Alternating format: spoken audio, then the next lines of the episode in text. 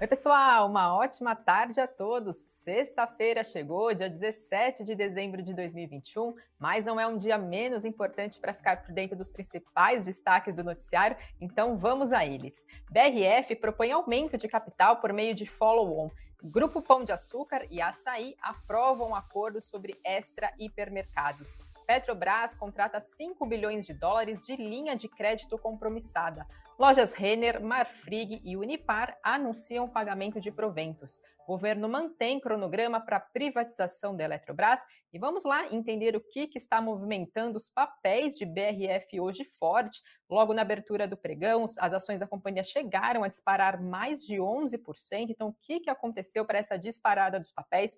A companhia anunciou que, que propôs aos seus acionistas um aumento de capital por meio da emissão de 325 milhões de novas ações ordinárias, o que pode levantar mais de 6 bilhões de reais. A empresa diz diz que planeja reforçar a sua estrutura de capital, o que vai permitir expandir as suas atividades e realizar investimentos estratégicos. De acordo com a companhia, 500 milhões de reais dessa oferta seriam destinados para o capital social e o restante do valor à formação de capital de reserva. O negócio ainda, claro, depende de aprovação de uma Assembleia Geral de Acionistas, que está marcada para acontecer no dia 17 de janeiro, além ainda, segundo a companhia, de condições favoráveis no mercado. Então, a gente vê esse plano da BRF, então, de emissão de novas ações e pretendendo, então, se levar em consideração o último fechamento dos papéis ontem da companhia, podendo levantar mais de 6 bilhões de reais. Mais cedo, as ações chegaram a disparar mais de 11%, por volta do meio-dia, a alta do papel era de 4%. Segundo a XP Investimentos, esses recursos podem ser utilizados para melhorar a estrutura da dívida atual da companhia, reduzindo o custo total dela e também diminuindo a alavancagem de três vezes de hoje para menos de duas vezes. Ainda segundo a XP, depois de um ano desafiador com os preços elevados de milho e soja, as margens da BRF foram comprometidas e devem então ser vistas melhoras reais apenas no ano de 2022, uma vez que a piora da situação na Ásia acabou impactando negativamente os resultados do terceiro trimestre da companhia.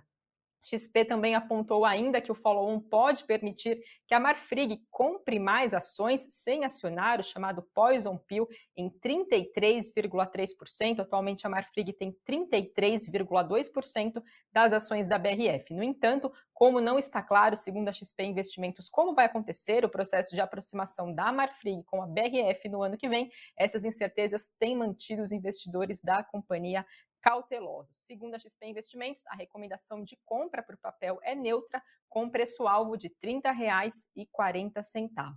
Já para o BTG Pactual, essa decisão vem como uma surpresa depois de a empresa ter negado durante anos a sua intenção para levantar capital, mesmo depois de um anúncio, segundo o BTG Pactual, considerado ambicioso de um plano de longo prazo que requer uma quantidade significativa de capital para o crescimento do negócio. O banco informou também que os aumentos de capitais são usados geralmente para reduzir dívida líquida e a recomendação do BTG permanece neutra para os papéis de BRF, com preço-alvo de R$ 25 por ação. Por fim, uma outra análise também que separei para vocês foi do Credit Suisse, que diz que esse processo de internacionalização da BRF foi bem sucedido e o encarecimento dos preços dos grãos acabou impactando os resultados da empresa no mercado interno.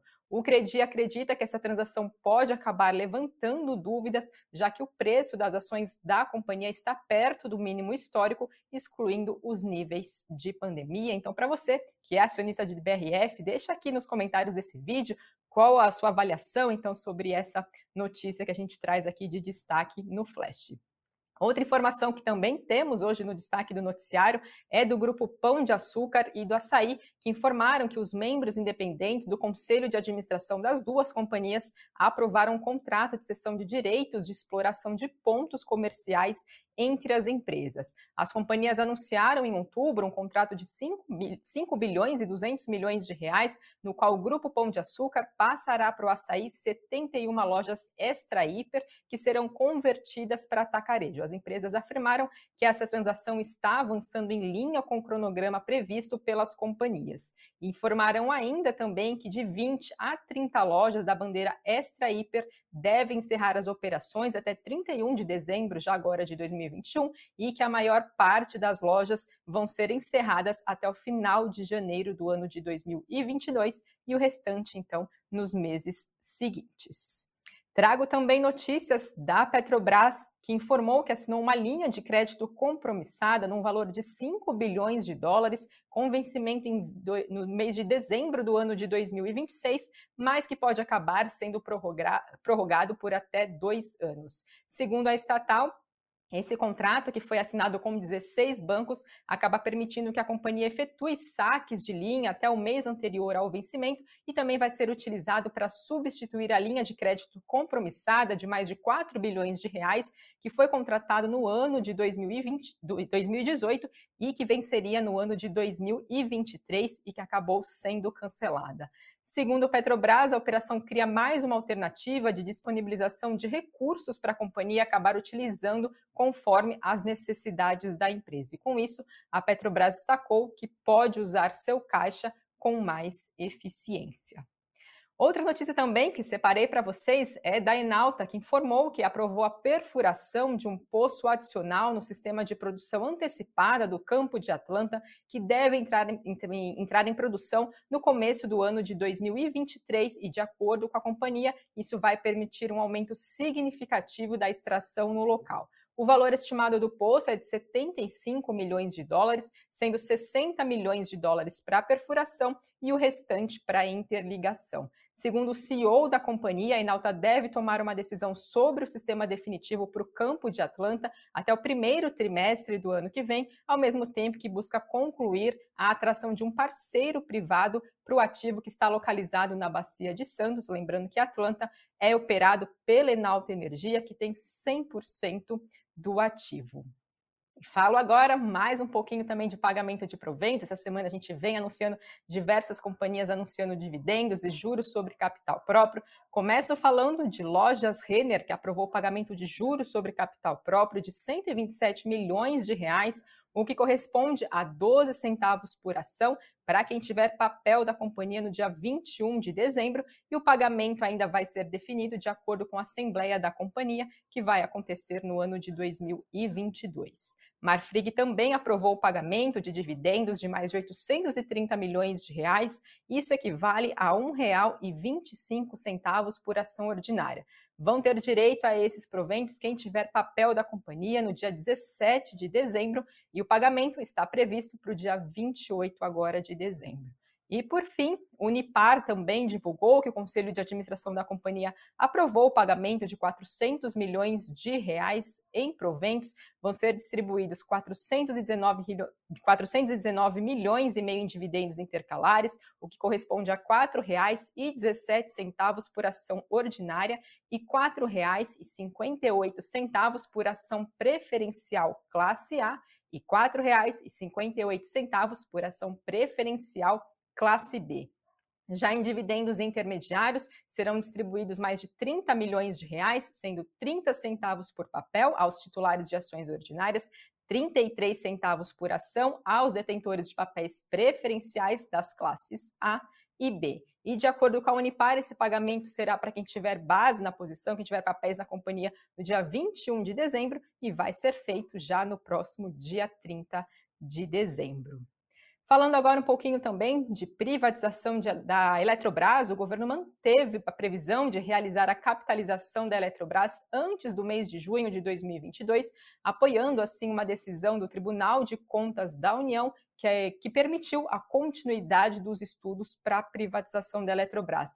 Lembrando que teve um pedido de vistas do ministro do TCU, Vital do Rego, e que acabou adiando a análise desse caso, ficando então para o ano de 2022. De acordo com a secretária executiva do Ministério de Minas e Energia, Marisete Pereira, ela diz que o único impedimento para esse processo está relacionado à assinatura dos contratos de concessão pela pela Eletrobras e que isso só vai poder acontecer após o aval do TCU, que vai voltar a analisar o processo no ano que vem. E ela também disse que a pasta está trabalhando para que a oferta seja realizada já no primeiro quadrimestre do ano de 2022.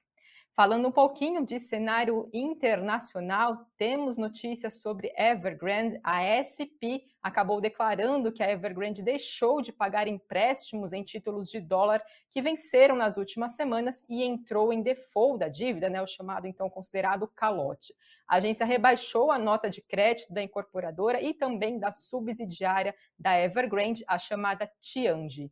Na semana passada, a FIT já tinha testado inadimplência da empresa, que enfrenta uma crise de liquidez, acaba ameaçando o mercado imobiliário lá na China, e segundo a SP, o grupo não forneceu informações sobre as obrigações financeiras da companhia.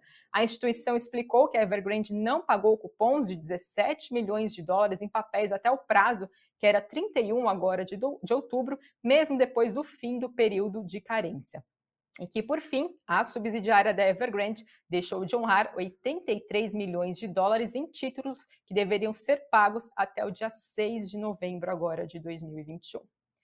Falo agora do nosso Ibovespa, o principal índice da Bolsa Brasileira, por volta do meio-dia recuava, chegando à casa dos 106 mil pontos, então recuava 1,43% aos 106.776 pontos. E já o dólar avançava 0,35% a R$ 5,69. E falando um pouquinho também, como sempre trago para vocês, os destaques do Invest News no Cafeína de hoje. O tema são os melhores livros de finanças para ler em 2022. Lembrando informação nunca é demais, sempre é importante, principalmente no, também no mundo dos investimentos.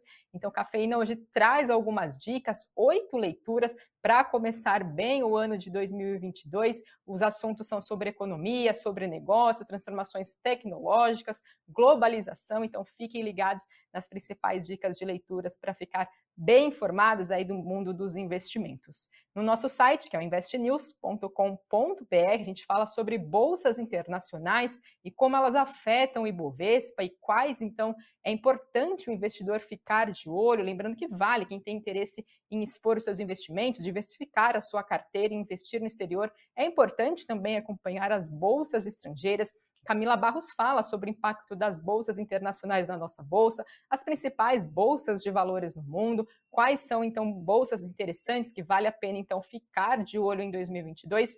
Aproveitem também para ficar ligados nos destaques do nosso site. E por fim, dentro da nossa programação, temos o Boletim Invest News, seis e meia da tarde, ao vivo. Então aproveite para acompanhar e seguir bem informados e tomarem as melhores decisões de investimentos.